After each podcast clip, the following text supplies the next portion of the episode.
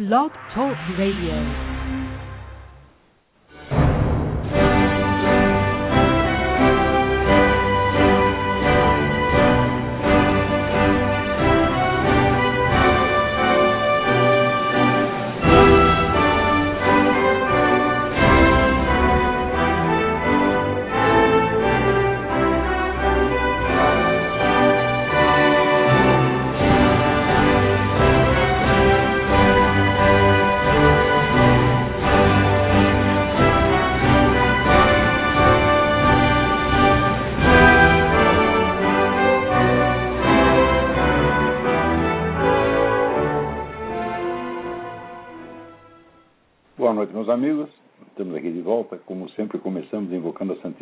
Maria, o Santo Padre Pio de Pietrelcina, para que roguem a Deus que nenhuma injustiça se cometa neste programa.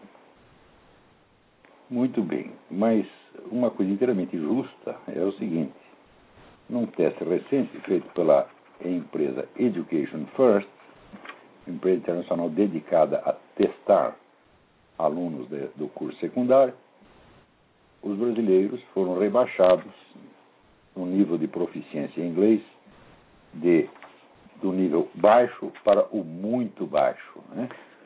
Então, não há limite para né, o progresso vertical do Brasil. Né? Agora, o curioso é o seguinte: o curioso é que o responsável por isso, o responsável por todo esse fracasso educacional no Brasil, o senhor Fernando Haddad, é um dos prediletos para a Prefeitura de São Paulo. Não é uma coisa maravilhosa? Ou seja, o eleitor brasileiro não junta uma coisa com outra. Né? Ele vota baseado em impressões da semana. Ele não quer saber da história dos fulanos, ele não sabe de onde saíram. E, por outro lado, isso prova mais uma vez que o tipo de oposição que o senhor José Serra move ao PT é perfeitamente ineficiente e foi concebido para ser ineficiente. O Serra ele é armazém de pancadas do PT. Ele só serve para isso, essa é a carreira dele. Tá certo? E aparentemente está satisfeito né? É, com isso. Você não pode esquecer que o Lula, anos atrás, ele disse o seguinte: ele disse, olha, eu e o José Serra inauguramos no Brasil um novo estilo de fazer política. Tá? E também, quando você sabe que o PT e o PSDB nasceram do mesmo grupo de intelectuais dos pianos, você entende que o PSDB tem uma função nesse conjunto. É claro que nem todos os nem todos os militantes, nem todos os líderes do PSDB estão informados disso. Então, veja, no Brasil, um político que se interessa pela história do seu próprio partido já é uma exceção extraordinária.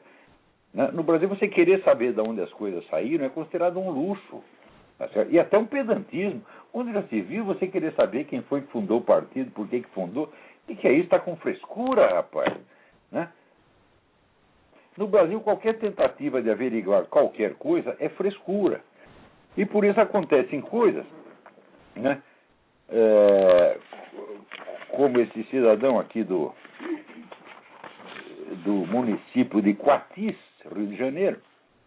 É um cidadão que tinha um terreno lá, ele tem escritura já centenária, né? O avô, bisavô, tetravô dele morava lá. Ele saiu por um tempo do terreno, quando voltou, não, não é mais seu, agora aqui é, é o quilombo. Ele falou, mas nunca teve quilombo aqui, porra. Não tem nenhuma prova que existiu quilombo e ele tem todas as provas de que ele sempre possuiu a terra. Pior, o seguinte, o sujeito é preto. Hã? Quer dizer, ele podia dizer, eu também sou descendente de escravo. Qual é, porra? Agora você tem escravo, escravo classe distinta, né? Tem o escravo preferencial e é assim, é sempre no meu cu e no vosso não. É sempre assim, porra. Tá vendo? Então, isso é a mesma coisa que lá em Roraima, né? E tem duas classes de índios. Tem os índios preferenciais, que os índios são. Você chegar lá é o seguinte, todo mundo é índio. Você olha, não tem um branco. Né? Mas tem uns índios que recebem subsídio, terra, implementos agrícolas, etc, etc. E tem os outros índios que só tomam no cu. É divisão trabalho, porra. então, Veja, alguém me lembra aqui a seguinte coisa, deixa eu ler aqui para vocês. Pá, pá, pá, pá. É muito interessante isso aqui, hein? É... o Bruno Campelo me escreve aqui, dizendo o seguinte: Estava escutando hoje o Troll Speak de 7 de dezembro de 2009 e ouvi a mensagem que o senhor Euclides de Oliveira Júnior enviou para o professor Lago. Nessa mensagem, o senhor Euclides disse ter recebido de Deus uma mensagem sobre uma ação divina que se cumpriria em três anos. Segundo entendi, a mensagem teria sido recebida no dia 13 de novembro de 2009. Portanto, os três anos estarão completos no dia 13 de novembro de 2012, no qual, como se pode ver através deste link, haverá um eclipse total do Sol, segundo a NASA. Então vamos ficar atentos para o 13 de novembro. Né? Porque aquelas mensagens do Euclides sempre me pareceram muito sérias, muito, muito verdadeiras e até onde correspondentes aos fatos. Então vamos ficar atentos. Né? Agora, para não dizer que está tudo perdido, né? na França eles fizeram flash mobs em 75 cidades em defesa do casamento tradicional. Você vê, a França tem uma imagem de ser um país onde todo mundo é comunista, esquerdista, etc. Você fala, não é não, meu filho, porque todas as vezes que eu estive na França, você ia na missa, quarta-feira, terça-feira, três horas da tarde, a missa estava cheia. E não era só velhinha que ia lá, não. Era pessoa de todas as idades. Todas as igrejas que eu fui, era assim. Eu fui lá numa igreja, a igreja era do século IX, né? E estava lá um padre fazendo um sermão muito sério, a igreja cheinha, dia de semana, à tarde. Outras igrejas que têm mais prestígio, como a famosa igreja da Rue du Bac, onde você tem a tal da medalha milagrosa, é assim, então está assim o tempo todo. Então, quer dizer, a gente vê que existe uma, também como sempre existe uma França real uma França oficial. A França oficial que aparece na mídia. Né? Agora, é verdade que na sondagem de opinião, no mundo inteiro, o Barack Obama é o candidato preferido no mundo inteiro, exceto nos Estados Unidos. Né? E entre os países que o preferem, então, a França, evidentemente, mas a pesquisa certamente foi feita só em Paris, e o Brasil, é claro. Agora, sabe onde ele teve menos votos, ainda que sendo preferencial? No Quênia. Hum, porque lá eles conhecem a peça, porra, tá entendendo? Ele já sabe do que se trata. A família do, do Barack Obama, ela está tudo metida com Al-Qaeda, Hamas, essas merda toda, né? O cara que ele apoiou lá, eu esqueci o nome do sujeito agora, o governo que ele apoiou lá, era um tirano, genocida, assassino. Então no Quênia ele já conhece a história, porra. Né? Não é, ah, o cara é nosso parente? É, sim, é nosso parente, mas como sempre, é no nosso cu e não no vosso. É sempre assim, né? Agora, você ver aqui coisa, essa política externa do, do Obama, ela foi, na verdade, muito pouco discutida durante os debates presidenciais. O, o Romney usou uma estratégia de transmitir uma imagem de calma, soberania, tranquilidade. E olha, funcionou porque ele está na frente em todas as pesquisas. De todos os candidatos, de todos os candidatos desafiantes que houve contra presidente em exercício, ele é o que está te, tendo a preferência mais alta desde os anos 60. Se você pega assim, como estavam as, as eleições, como estavam as pesquisas, duas semanas antes das eleições, no tempo que o candidato era o Clinton, o Jimmy Carter, o Reagan, etc, etc, o candidato de oposição sempre está mais baixo do que o, o, o Romney está hoje. Então, a não ser que haja uma trapaça monstro, parece que os, a era Obama vai acabar. Né? E, no entanto, esse caso lá da Líbia, de Benghazi, né, de ontem para hoje é que se divulgou o fato seguinte, é que duas horas depois do ataque, duas horas, né, já havia chegado, já haviam chegado ao Departamento de Estado e à Casa Branca mensagens desesperadas que diziam, informavam que não só que era um ataque terrorista, mas informavam até o nome da organização terrorista que havia assumido a autoria do ataque. Isso quer dizer o seguinte: o Barack Obama sabia de tudo, de tudo, mas para não confessar que a política dele lá está dando errado, ele decidiu dizer que era um protesto popular espontâneo causado por aquele filminho. Né? E mais ainda, ele disse: Eu vou punir severamente os responsáveis. O único responsável que foi punido é o autor do filminho, que está na cana faz 30 dias. Enquanto os autores mesmo do massacre estão tudo na rua, tudo passando muito bem, e o governo americano não fez porra nenhuma até agora. Então, quer dizer, confirmou-se que o Barack Obama mentiu. E mentindo, expôs aqueles funcionários americanos ao risco de morte, risco que se cumpriu integralmente. Né? Pior ainda, a, a, a, a guarda né, de, de, líbios que estava encarregado da, de, de, tomar conta ali da embaixada estava infiltrada de gente do Al-Qaeda, porra. Né? E tropas americanas mesmo não tinha nada. Agora, como é que o cara, duas horas depois do, do começa o ataque, ele está sabendo de tudo e não faz nada, nada, nada. É porque não, se a gente fizer alguma coisa, vamos confessar né, que a primavera árabe não era o que nós dissemos. Olha, eu sempre soube falar esse primavera árabe só tem uma finalidade, colocar no poder a fraternidade islâmica em todo o mundo árabe, tá entendendo? Todo mundo islâmico, tá certo? Não é árabe, é islâmico. Porque árabe é, árabe é 8% do mundo islâmico, né? O resto é paquistanês, indonésio, africano, tudo misturado. Então, o objetivo deles é, evidentemente, tomar conta de todo mundo islâmico. E o objetivo do Barack Obama foi ajudá-los a fazer isso.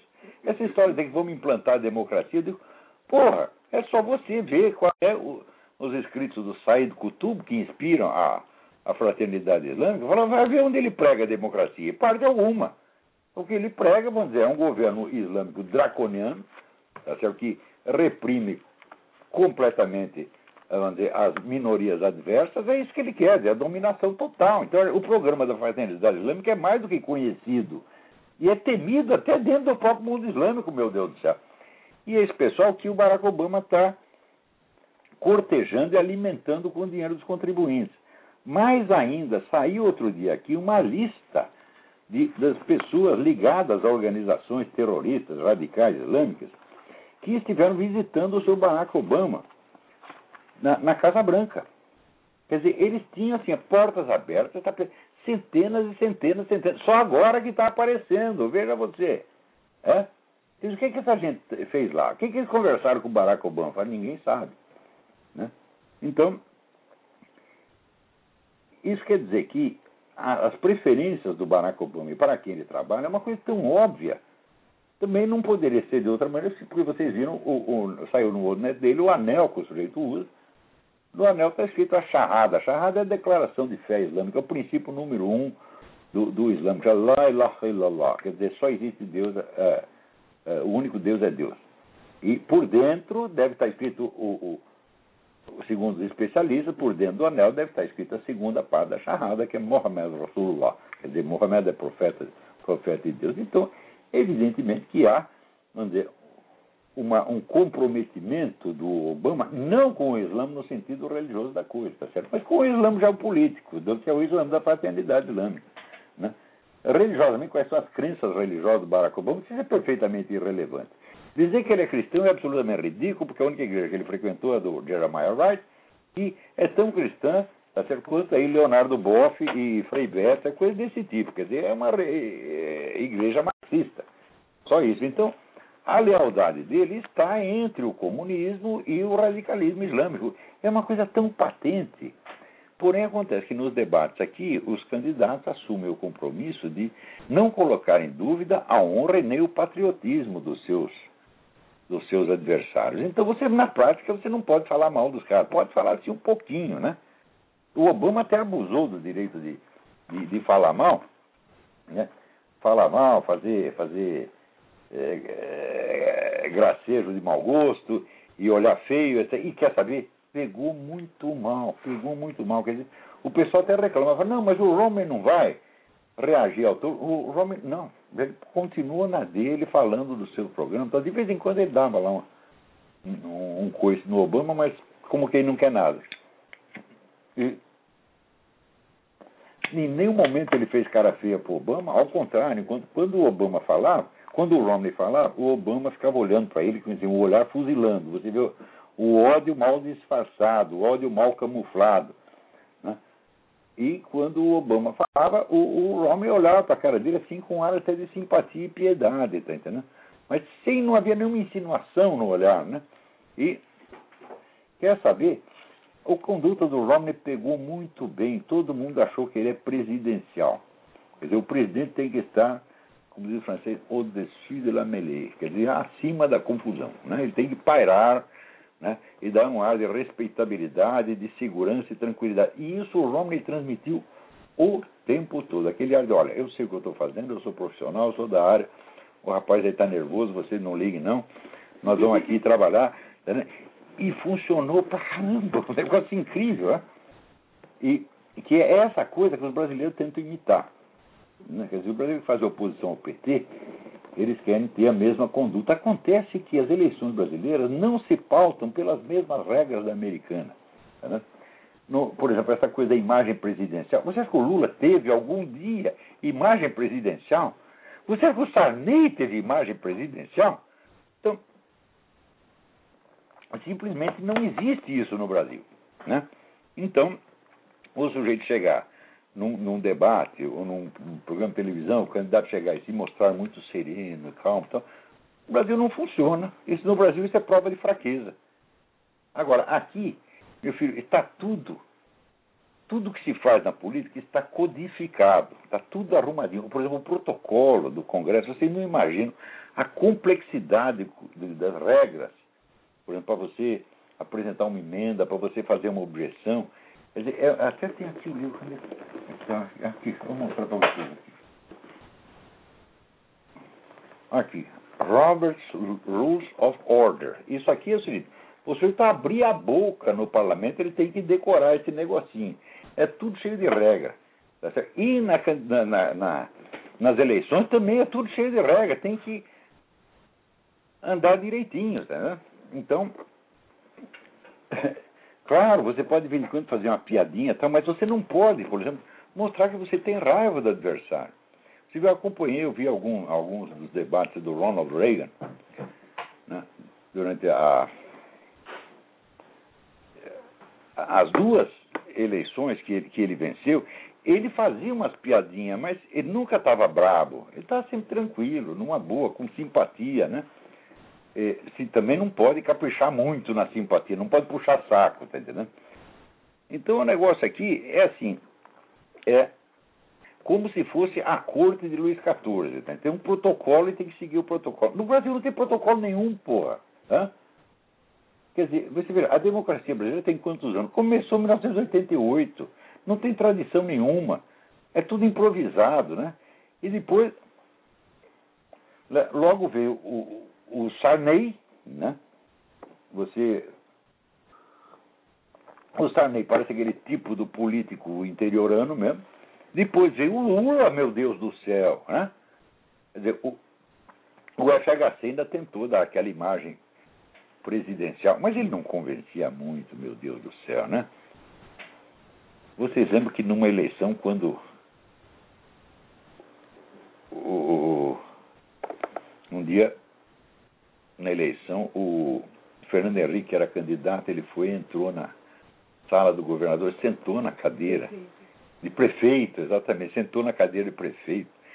Né? Daí o Jânio Quadro, quando voltou, que era o prefeito, ele foi lá com inseticida. Pss, pss, pss, Imagina o sujeito fazer uma coisa dessa nos Estados Unidos. Não, o sujeito sentou na cadeira do prefeito antes de ser prefeito? Não pode e o outro desinfetou com inseticida, também não pode.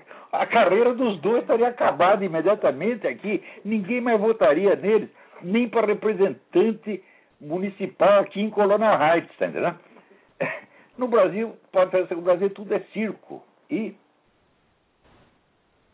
o truque aí é fazer um circo de um nível um pouco mais inteligente, mais inventivo. Esse é o truque. Foi assim que o Jânio Quadro fez a carreira dele. Né? Porque ele era um tipo circense e o seu grande ad adversário, que era Ademar de Barros, também era tipo circense. Tá certo? Mas o Jânio conseguiu ser mais engraçado, então se elegeu presidente, porra. Então, agora, é isso que esse pessoal aí tem que aprender, inclusive Zé Serra. Né? Você olha o Zé Serra, meu Deus, o Zé Serra é um tipo totalmente sem graça. Quer dizer, essa, essa imagem presidencial de seriedade não tem nada a ver com ser sem graça.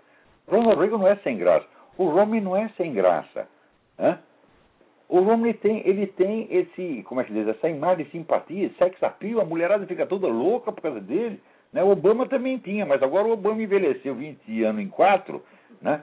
ele está lá, capenga, blá, blá, blá, blá, tentando mostrar força, que uma força que já não tem. E, além disso, ele não tem um currículo para apresentar. Porque o Obama chegou lá e disse: ah, nós vamos fazer isso, e mais isso, e mais isso, e mais aquilo, e mais aquilo. A pergunta que aparece automaticamente é: por que você já não fez nesses quatro anos? Né? E depois as gozações que ele, que ele fez eram todas gozações muito sarcásticas, muito cínicas. Né? Quando, por exemplo, o Romney disse que estava faltando eh, navios na Marinha Americana, ele disse: não, também estão faltando cavalos e baionetas. Como que ele diz? Navio está ultrapassado. É isso? E o pessoal militar ficou tudo ofendido com isso. Quer dizer que navio é a mesma coisa que cavalo e baioneta, meu filho. Né? Quer dizer, o Obama já não tem muito prestígio com os militares. Falando nisto, falando em militares, você vê o esforço do governo para cortar o orçamento militar, forçar o negócio de, de gaysismo na, na, nas Forças Armadas, tá certo? E, além disso, desmoralizar mesmo as Forças Armadas com declarações que o Obama andou fazendo por aí, como por exemplo, ah, os Estados Unidos eles ditam né, é, o destino dos outros países e tal. Bom, as Forças Armadas foram, o ambiente das Forças Armadas foi deteriorando, deteriorando, e hoje em dia, meu filho, você tem mais suicídios nas Forças Armadas, morre mais gente de suicídio do que mora no Afeganistão. Hã? Os caras estão com o saco tão cheios, ele não tem mais perspectiva. Quer dizer, o que que eu... Outra coisa, aumentou formidavelmente o número de estupros. Que antes era raridade nas Forças Armadas. Agora liberou o negócio gaysista lá, começou uma onda de estupros héteros e homos. Quer dizer, virou bagunça. Então o cara que está lá faz 20 anos, né, que apostou a sua vida naquilo, e a gente sabe aqui a que ponto o americano, não o militar, todo mundo aqui é patriota, o milico é 100 vezes mais patriota. Né? O, o, você vê também na sociedade, o respeito que essa sociedade tem pelas Forças Armadas é uma coisa extraordinária. Todo lugar que você vai, tem aqui desconto para militar, no restaurante, no posto de gasolina, loja de roupa, loja de sapato, tudo lugar desconto para militar. Pessoal aqui, quando fica sabendo, né? Outro dia mesmo, meu filho se apresentou, ah, eu estou nos Marines, daí o cara, um velhinho. Então, parabéns pelo serviço que você está prestando à nossa pátria. Então, todo mundo faz assim, né? Então, o pessoal está acostumado, o milico está acostumado a ser honrados. De repente, ele vê a profissão deteriorando, né? sendo sucateada e aviltada. E vê agora o que, que eu vou fazer? Eu estou aqui faz 20 anos, não sei fazer outra coisa, para onde que eu vou? É, eu vou estourar os miolos. Né? Então, isso aí tudo vai para conta do seu Obama. Tá, E agora, fala em Obama, apareceu na televisão o Donald Trump dizendo a coisa mais óbvia do mundo. Olha aqui. Se só apresentar os seus documentos, isso é, os seus passaportes, o seu histórico escolar, seus registros médicos, tudo que o senhor escondeu, não só na campanha de 2008, como escondeu durante toda a sua gestão, só apresentar agora, eu darei 5 milhões de dólares para qualquer organização de caridade que o senhor indique. Pode ser a Associação do Câncer, contra o AIDS, o Raicopar, para onde o senhor quiser, que vai render para a sua candidatura, evidentemente. Né? Então, ele lançou esse desafio e é claro que não haverá resposta, porque o Obama não pode mostrar, não pode mostrar esses documentos. Ele não pode por dois motivos. Primeiro, passaporte. Ele fez uma viagem para a Indonésia no tempo em que o ingresso de americanos nesse país era proibido. Né? Então a pergunta: com que passaporte ele entrou na Indonésia, porra? Então tem um passaporte estrangeiro por aí. E se ele tem um passaporte estrangeiro, então ele tem nacionalidade estrangeira. Né? Mesmo que seja mesmo tendo nascido nos Estados Unidos, ele tem uma segunda nacionalidade, o que é proibido. O presidente americano não pode ter duas nacionalidades. Não importa onde ele nasceu. Se ele pegou uma nacionalidade indonésia, ou paquistanesa, ou brasileira, ou do Raiko Parta, ele já não pode ser presidente. Com relação à história escolar, ele não pode mostrar por quê? Porque ele entrou no Occidental College como estudante estrangeiro para pegar a bolsa. Então, das duas, ou ele é estrangeiro mesmo, ou ele falsificou documento para pegar a bolsa. Nos dois casos, ele está ferrado. Então, ele não pode mostrar documento nenhum. Aquela porra da certidão de nascimento é essa, então nem se fala. Se tem uma coisa que foi averiguada, provada, testada e confirmada, é que a certidão de nascimento do seu Barack Obama foi falsificada. É? Não adianta dizer que é teoria da conspiração, não adianta fazer piadinha, tá certo? Porque os fatos são os fatos e algum dia isso vai aparecer. Você vê que a postura do Barack Obama durante esses debates é a de quem está defendendo mais do que uma carreira política. Ele está defendendo o próprio cu. Porque se ele cai da presidência, ele não terá mais o aparato presidencial para defendê-lo contra investigações, porra. Né? Que é exatamente, aliás, até eu vou ler aqui o que eu escrevi. Para vocês.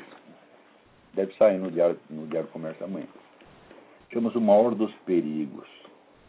Tudo na vida de uma democracia depende do seguinte: os cidadãos deixam-se mais facilmente persuadir por provas e documentos ou por um sorriso sarcástico de superioridade vagamente atemorizante. O sucesso de Barack Hussein Obama nos Estados Unidos, bem como o do Foro de São Paulo na América Latina, deveu-se inteiramente ao predomínio da segunda hipótese. Quer dizer, pelo menos no Brasil, todo mundo sabe que é assim. Você vê uma pilha de provas, documentos, etc, etc, etc. Daí o outro faz assim, ha, ha, ha. Pronto, ganhou a discussão. Quer dizer, a afetação de superioridade convence a plateia. Por quê? É tudo um bando de cagão. Né? O brasileiro, ele é assim, ele é. Como é é? No fundo, no fundo, o brasileiro é tímido. E é um carente afetivo. Ele precisa de aprovação, coitadinho. Né? Então, quando aparece alguém que bota a banca para cima dele, ele sempre acha melhor puxar o saco do cara, porque não, esse cara deve ser importante. Né? É que nem na Romênia, depois de 30 anos de comunismo, você gritava com o romeno, ele obedecia já. Eu vi isso, porra. Né? Então no cinema não tinha, não tinha lugar. Apareceu duas cadeiras imediatamente. Por quê? Ela pensou, esse cara deve ser da KGB. Ou da, da, é, como é que chamava lá? Securitate. A Securitate é a KGB romena. Esse cara deve ser da Securitate. E, e, no Brasil não teve comunismo, mas você teve 100 anos de insegurança. Aliás, esse negócio já veio de Portugal, porque Portugal é um negócio desse tamanho, que era assim, um dia que ele era ocupado pelos muçulmanos. Então, os muçulmanos mandavam. No dia seguinte, via a tropa cristã, botava os muçulmanos para correr, agora cristão que manda. No dia seguinte, voltavam os muçulmanos. Então, o português, ali no meio, levando porrada, ele disse, bom, agora o que eu vou fazer? Eu vou obedecer todo mundo. né? Então daí aconteceu aquele negócio. Né? Quando a Espanha invadiu Portugal, veio lá aquele exército monstruoso, né? Do, chefiado pelo Conde Duque de Olivares, e na fronteira tinha uma ponte, e na ponte estava um pastorinho de cabras. Né? O pastorinho viu o Conde Duque e disse assim: Vossa Excelência pode passar que não lhe farei mal. o conde passou por exército, não foi agredido pelo pastorzinho.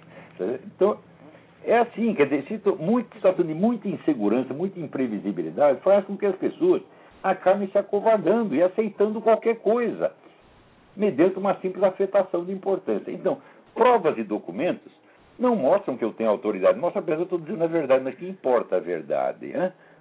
Aqui tem a verdade, um cara entra com a verdade e o outro entra com uma afetação de importância. Quem é que tem o poder? O cara da importância. Né? Então, vamos lá. Lá como cá, a grande mídia em massa esquivou-se à obrigação elementar de investigar e informar, preferindo um jogo de cena destinado a inibir, mediante a ameaça velada da humilhação e do ridículo, todas as perguntas politicamente indesejadas. O medo do ridículo é a coisa mais ridícula do mundo. Vocês não leram a história de Jesus Cristo, meu Deus do céu. Jesus Cristo não foi submetido a uma ridícula, humilhação, cuspiram no cara, fizeram o diabo. E nem Jesus Cristo escapou, como é que nós vamos escapar? Agora, o brasileiro tem a ilusão de que ele vai escapar. Ele nunca vai ser exposto ao ridículo. Ah, aí você já caiu no ridículo, pô. É? Então, Se fizerem piada de você, piada sarcástica, piada maldosa, você faz, inventa uma outra piada pior do cara, porra. Por, quê? por que vai se incomodar tanto com isso? Então vamos lá, a bem disciplinada uniformidade desse comportamento não pode ser explicada por nenhuma convergência acidental de preconceitos. Sem nenhuma exceção visível, tanto as empresas quanto os repórteres, redatores e editores definitivamente tomaram posição e mostraram colocar os interesses das suas facções políticas prediletas bem acima do dever jornalístico de investigar, de informar e, sobretudo, de ouvir os dois lados. Vozes divergentes, pouquíssimas e débeis, não puderam ser caladas de todo, mas, manifestando-se exclusivamente nas sessões de opinião ou em blogs, acabaram por tornar-se inaudíveis sob a monstruosa orquestração de desconversas, piadinhas cínicas e rotulações pejorativas nas páginas noticiosas. Poucos fatos na história foram jamais tão bem averiguados, testados e provados quanto a falsidade documental do presidente americano e o esquema de dominação continental do Foro de São Paulo, no qual se irmanam, como sempre na estratégia comunista, organizações criminosas e partidos nominalmente legais, tornados assim eles próprios criminosos. Por isso mesmo, ambos esses fatos foram sistematicamente suprimidos do noticiário por tempo suficiente para que os beneficiários da cortina de silêncio alcançassem, sob a proteção dela, seus objetivos mais ambiciosos. O Foro de São Paulo já dominou metade do continente e o seu Barack Obama já está na presidência faz quatro anos. Né? E justamente por serem certos e irrefutáveis, é que não foram impugnados mediante uma discussão franca e aberta, mas sonegados ou minimizados sumariamente por meio de caretas de desprezo, afetações de certeza olímpica e zombarias subginasianas. A mais vasta, organizada e abjeta pantomima que já se viu no mundo. Tem gente que participou da pantomima não por motivo ideológico, mas só para se fazer importante. Esse é o Rodrigo Constantino, por exemplo. Ele diz, ah, esse Olavo tem teoria da conspiração do Foro de São Paulo. Por que, que faz? Porque é esquerdista? Não, mas porque é puxa-saco. Ele quer parecer bonitinho, ele quer parecer bom menino, a mentalidade dominante da mídia. Então, pode rir, rapaz, pode rir quanto quiser, que você vai ver que vai ser no seu cu, não no meu. Né? Então, você pensa que você falando isso, os caras vão te perdoar? Né? Depois de tudo que você falou contra o comunismo, contra Cuba, tá, não adianta puxar saco, rapaz. A mídia, como o próprio nome diz, é o que está no meio, no centro, interconectando classes, grupos, regiões e famílias na visão simultânea de um conjunto de informações disponíveis uniformemente a todos. Ela é, por excelência, o lugar comum, locus communis em latim, topos koinos em grego. Eu uso essa expressão porque esse é um termo técnico da filosofia. Hein? A fonte das premissas geralmente aceitas numa comunidade humana como garantias de verossimilhança e razoabilidade, bases de toda argumentação e crença. Ela desfruta, assim, de uma autoridade mais ampla e avassaladora do que qualquer casta sacerdotal jamais dispôs no passado em qualquer lugar do planeta. Até aproximadamente os anos 70, alguma idoneidade no exercício dessa função suprema era garantida nas democracias pela variedade ideológica das publicações que livremente concorriam no mercado, como, por exemplo, no Brasil da segunda gestão Vargas, A Última Hora de Samuel Weiner na esquerda e o Estadão na direita. Desde então, não só nesse país ou nos Estados Unidos, mas em todo o hemisfério ocidental, a concentração das empresas em poucas mãos, aliada à progressiva padronização das mentes dos jornalistas por intermédio do ensino universitário que as forma, reduziu a mídia a instrumento de governo e força uniformizadora da alma popular, sem que ela nada perdesse do prestígio residual de locus comunes adquirido em épocas de maior diversidade e franqueza.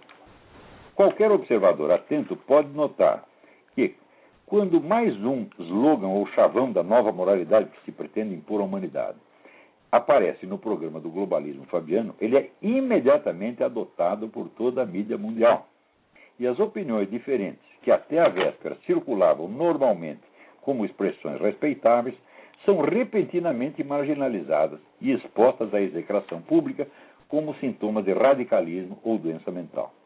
Hoje basta você ser contra o aborto para tornar-se imediatamente suspeito de nazismo ou de intenções terroristas. A velocidade crescente com que as ideias mais extravagantes e incongruentes se impõem do dia para a noite como padrões obrigatórios de normalidade anuncia para breve a extinção de toda possibilidade de debate franco sobre o que quer que seja.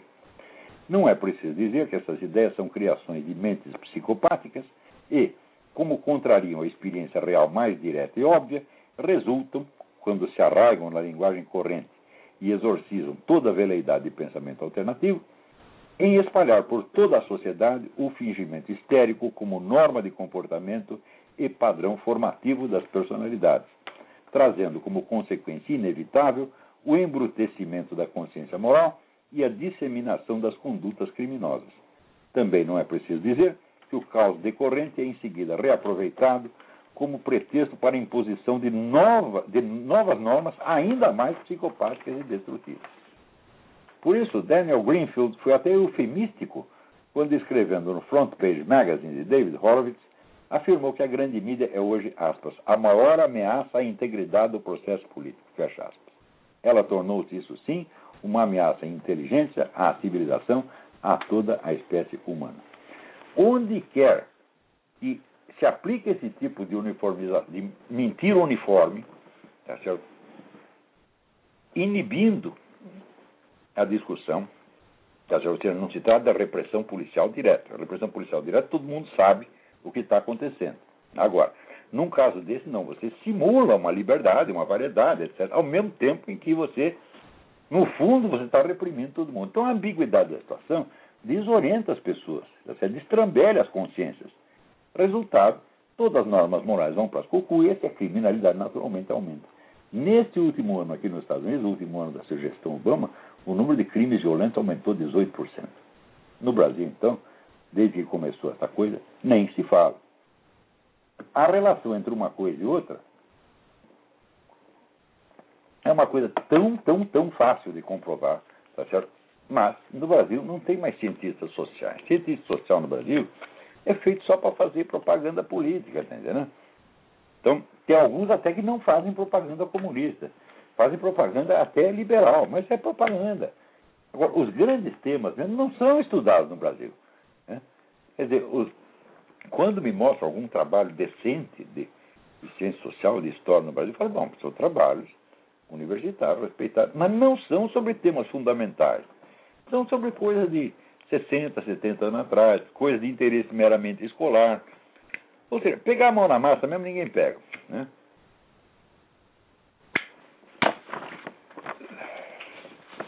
Agora, não deixe de. Procure esse artigo do Daniel Greenfield. Não, Front Page Magazine, é frontpagemag.com, frontpagemag.com. É a excelente revista do David Horowitz, né? Alô, tem alguém na linha aí?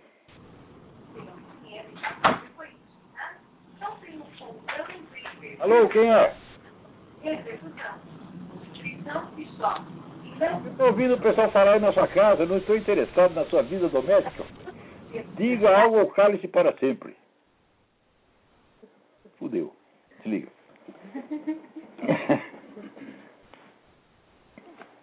então, né, aqui chega uma notícia horrorosa sobre rapto assassino, rapto estupro sistemático de crianças cristãs no Paquistão. Né? Negócio impressionante. E aparecem refugiados árabes, refugiados africanos, toda hora dizendo, escuta, esse pessoal islâmico lá, eles são muito mais racistas do que tudo no Ocidente. Falei, mas quem é que não sabe, pô? Eu já tive aquela maior discussão com o senhor Gustavo Moreira. O pessoal muçulmano foi campeão mundial da escravidão. Tá certo? E até hoje, no Sudão você ainda tem escravidão. Né? Então, outra coisa, quem inventou as teorias racistas foram autores islâmicos. No século X, XI já tinha toda a teoria racista. Veja que no Ocidente só iria aparecer no século XVIII, leia a história da ideia de raça do, do Eric Voegelin, e Raça e Estado, os dois livros que o Wegener fez, o racismo só aparece mesmo na, na sociedade ocidental no século XVIII, quando vai se formando a no, moderna biologia, então aparece o conceito biológico de raça e daí aparecem os doutrinários dizendo, oh, isso é uma boa ideia, isso aí nós provamos a nossa superioridade pela biologia. Isso já estava no mundo islâmico desde o século 9, 10 e 11. Né? E não era um cara que. Não, eram os pensadores mais importantes. Quer dizer que o racismo era normal e oficial em todo o mundo islâmico. Né? Então não, não há nada para. Não há nada para estranhar nisso aí. Alô, quem é? Alô? Na execução provisória você pode praticar só que tipo de ato? Então, o que está falando aí, porra? Hã? O cara que telefone não fala, não, mas tem alguém falando pelas costas dele. Deve ser a mãe dele dando uma bronca nele. é? Peraí, tem mais gente. Alô, quem é? Professor Olavo. Sim, quem é? Ali, aqui o senhor Alfred eh, Schmidt, de São Paulo. Alfred Schmidt, tudo bem? Sim, escuta, um, Olavo, uh, eu queria escutar sua opinião em relação àquela ideia do professor Nivaldo Cordeiro, uh, que eh, ele afirma que o apoio tácito do exército brasileiro ao PT deve ser aquela proposta maluca do PT de tornar Brasília o centro do império brasileiro na América do Sul, eh, com a ajuda, naturalmente, das Farc. Eu não sei se o exército é tão ingênuo em comprar essa ideia. O que, que o senhor opina? Olha, eu não sei se é ingênuo, mas eu sei que brasileiro, apaisano ou fardado, hoje em dia é todo mundo cagão. E quanto mais se ferra, mais se vangloria. Como diz aqui o nosso amigo Maurício, o brasileiro é o tipo que quando leva no cu ainda sai contando vantagens. Assim, peidei no pau dele. É assim a dura realidade, porra. Então, os militares estão sendo aviltados, humilhados, acusados de coisas que fizeram e que não fizeram, tá certo? E ainda fica procurando acordo com o PT, porque o PT diz, não, nós vamos aqui fazer o Brasil grande, o Brasil vai ser o centro né, do império continental, né?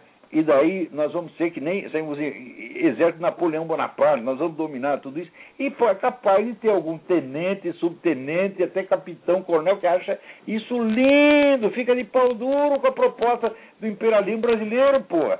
Idiota tem em toda parte, faz dado a paisana, porra. Olha, eu já escrevi o seguinte, escrevi depoimento que eu, eu só vi patriotismo no Brasil entre as Forças Armadas. Isso é verdade. Só lá tem patriota. Tá certo?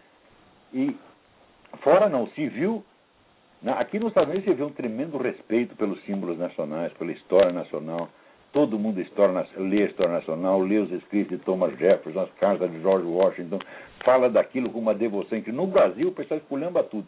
Veja, quem fundou o Brasil? Quem fundou o Brasil foi Dom João VI. É? E Sim. o único filme que tem sobre Dom João VI é uma caricatura monstruosa. O único que jamais fizeram sobre o fundador do país. Então você imagina o patriotismo do brasileiro ao contrário, o patriotismo de masoquista. Tá certo? Então, no Brasil, tudo quanto é loucura é possível. É? Então, uma, assim, uma careta ameaçadora, com um sorriso sarcástico, chega lá um deputadinho do PT, faz uma piadinha sarcástica do Milico, o Milico se encolhe e cai de quatro, porra, cai de joelho. Mas Eu o senhor acha que... Que, porra? É? O senhor acha que o alto comando vai admitir essa ideia das Farc? Porque precisa das Farc, naturalmente, para tudo isto precisa das Farc, para sustentar esse esquerdismo aí. Ah, se é para o alto comando vai aceitar isso? Se, se é para dominar o continente, sem a ajuda das Farc, ninguém vai dominar nada. Agora, o problema não é dominar, o problema é que regime será implantado aí, porque é o socialismo continental. Então, você não esqueça que a milicada brasileira, tá certo? nos últimos 10 ou 15 anos, adquiriu a mentalidade de funcionário público. Hum. Então, como está, vamos dizer, já está tudo aí trabalhando para o governo. Eles é. não entendem que eles trabalham para. não entendem mais que eles trabalham para a pátria e não para o governo. É uma distinção que está ficando cada vez mais sutil. Porque você veja, por que, que a classe militar brasileira nunca reagiu contra a calúnia e difamação? Eu vivia dizendo, eu fazia conferência no Clube Militar no Rio de Janeiro, em toda parte, na Escola Militar, Escola de Comando de Estado-Maior, Escola Naval, dizendo o seguinte: quando espalharem mentira contra as Forças Armadas, você tem que reagir judicialmente, tem que pôr o filho da puta na cadeia. Os caras o que, que faziam? Não faziam isso, soltavam uma notinha oficial que nem a mãe deles lia. Então, a, a, como dizia o Donald Rumsfeld, a fraqueza atrai agressividade. Você mostra que está fraco, você vai apanhar. Aliás, o conselho que eu já dei para o pessoal do Opus Dei. Essa semana apareceu aquele tal de Cabrini, falando que o Opus Dei é uma seita secreta, uma organização assassina que mata pessoas, que faz contrabando, faz isso, faz aquilo. Aqui, turminha da Opus Dei. Não venham dizer que vocês estão au dessus de la mêlée, que vocês estão inatingíveis. Não, vocês foram atingidos, foram atingidos bem no cu, levaram um pontapé, humilharam, levaram cuspido na cara. E se vocês não reagirem, isso vai piorar. Eu não estou falando que eu sou contra vocês, não, eu sou seu amigo. Né? Agora, amigo dá um conselho franco, você entendeu? Não vai ficar alisando vocês dizendo, não, sejam superiores, não liguem para isso, que vem debaixo do me atinge. Que hora quem fala que vem debaixo do me atinge nunca sentou, sentou no formigueiro, porra. Né? Então, nunca levou o pé no saco. Pé no saco, por definição, vem de baixo. Né? E... É, muito obrigado, professor. Então, obrigado pela sua pergunta. Pois não. Agora aqui, veja, eu vou, eu vou tentar ler para vocês um negócio maravilhoso que aconteceu aqui. Olha aqui. É um artigo que também mandei, chama A Era dos Masturbadores. Noticiando o sucesso de um filme recente sobre a invenção do vibrador elétrico, o UOL informa a seus leitores com candura admirável que o referido utensílio, aspas, contribuiu para a independência sexual das mulheres, fecha aspas. Ninguém, em seu juízo perfeito, porá em dúvida que o masturbador solitário, de ambos os sexos, com ou sem aparelhos, é fisicamente independente da presença de um parceiro. Isso é assim, como direi, por definição. O que chama a atenção no texto do UOL é que ele dá essa obviedade banal a acepção positiva de um passo histórico em direção à liberdade das mulheres, sem notar que, pelo mesmo raciocínio, as vaginas de borracha e as bonecas infláveis devem ter exercido idêntico influxo libertador sobre a parcela masculina da espécie humana. A perfeição da liberdade, nessa perspectiva, será alcançada quando homens e mulheres, separados e fechados nos seus respectivos quartos ou banheiros, se entregarem às delícias da intimidade romântica com objetos industriais comprados em sex shops. Nem vejo motivo para que tão paradisíaco estado de coisas não se estenda também aos homossexuais, de modo que as mulheres que se livraram dos homens se livrem também de outras mulheres, e os homens de outros homens. Os encontros românticos serão combinados, então, na seguinte base: eu não a procuro, você não me telefona, quem acordar primeiro volta a dormir e quem chegar primeiro vai embora. O redator do UOL poderá jurar que foi apenas um lapsus linguae, uma frase infeliz. Pode ser. Mas qual ato falho freudiano o levou a produzi-la? Foi, sem dúvida, a confusão, hoje em dia endêmica, entre sexo e sensação orgásmica. A relação sexual, na plenitude do termo, só se perfaz no contato entre a mucosa de um pênis e a de uma vagina no interior desta última. Acrescentando mais um elo a uma cadeia genética que vem desde o princípio dos tempos, esse ato transfigura dois seres humanos em agentes criadores na história da espécie biológica e traz consigo implicações bioquímicas e até alquímicas que lhe dão literalmente um sentido cósmico. As emoções profundas do ato sexual têm aí a sua raiz primeira, e amputadas dela, reduzem-se a nada mais que um teatro mental, ora mais, ora menos sofisticado. O orgasmo solitário é uma sensação subjetiva, experimentada num corpo isolado, que, na melhor das hipóteses, pode imitar em fantasia as glórias da relação sexual plena, sem se aproximar delas, senão no sentido em que um signo indica a coisa significada. O mesmo aplica-se mutatis mutandis a qualquer relação sexual que bloqueie propositadamente a possibilidade da reprodução. Eu seria o último a desejar fazer aqui um discurso moralista contra essas variações, mas na estrita realidade dos fatos, todas elas só são sexo em sentido figurado, subjetivo e lúdico, isolado artificialmente da realidade cosmobiológica que o embasa, assim como o gosto de um alimento pode ser imitado com perfeição por um simulacro sem função nutritiva. Acontece que na nossa época, a maioria das pessoas jovens só teve contato íntimo com o sexo oposto por meio de uma película de látex concebida precisamente para reduzir o ato sexual à sua sensação subjetiva, isolando-o do seu substrato bioquímico e cósmico. É, por assim dizer, o sexo abstrato, seletivamente recortado para que os seus aspectos sociais e lúdicos prevaleçam sobre a realidade substantiva da condição sexuada. No sexo assim vivenciado, a presença ou ausência de um parceiro se torna mera conveniência de momento ou, na perspectiva do UOL, uma casualidade irrelevante. Todas as relações sexuais reduziram-se, no fim das contas, à masturbação, e o advento de gadgets que a facilitam se torna uma compensação mais que suficiente para a falta de parceiros.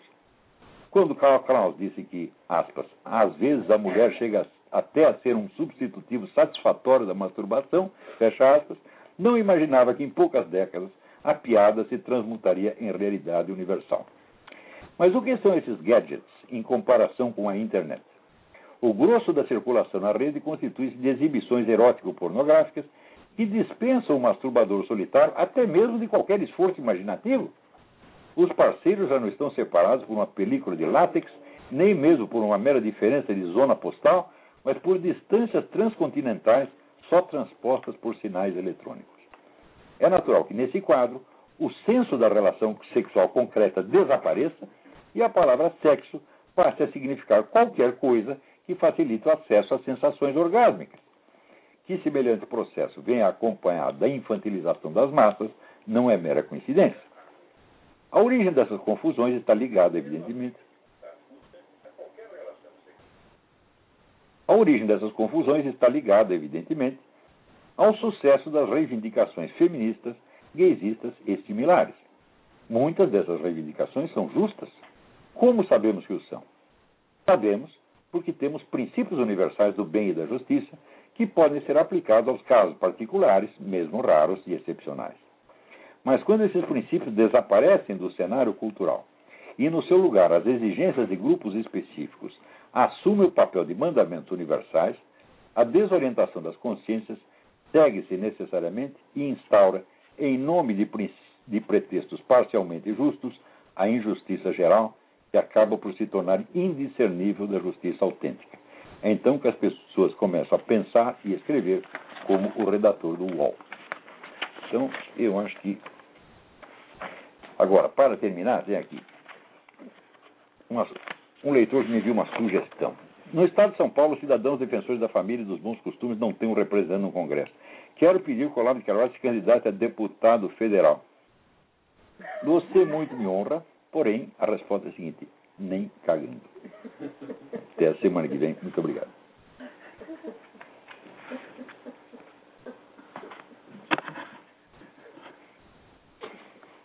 Oh, yeah.